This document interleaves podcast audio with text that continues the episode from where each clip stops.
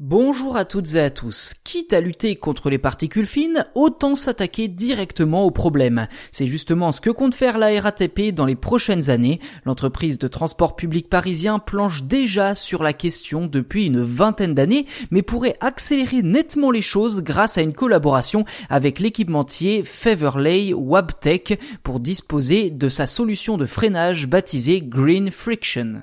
En clair, ce dispositif présenté comme révolutionnaire est censé réduire de 90% l'émission de particules au moment du freinage, qu'il s'agisse d'une voiture, d'un bus, mais surtout du métro ou du RER. E Pour l'instant, cette solution est en cours de test à Avellino, près de Naples en Italie, depuis la fin octobre 2020.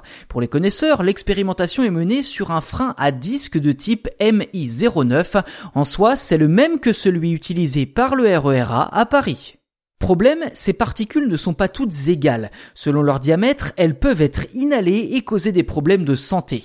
Au-delà de 10 micromètres, elles sont retenues par le nez ou la bouche. En dessous, certaines particules, comme les PM10, peuvent pénétrer dans les bronches. Les PM2,2, plus connus sous le nom de particules fines, peuvent pénétrer jusqu'aux alvéoles pulmonaires et les PM1,0 ou particules très fines peuvent même passer la barrière alvéolaire capillaire. À noter que d'après l'OMS, les PM2,5 causent la mort de 4 millions de personnes chaque année dans le monde.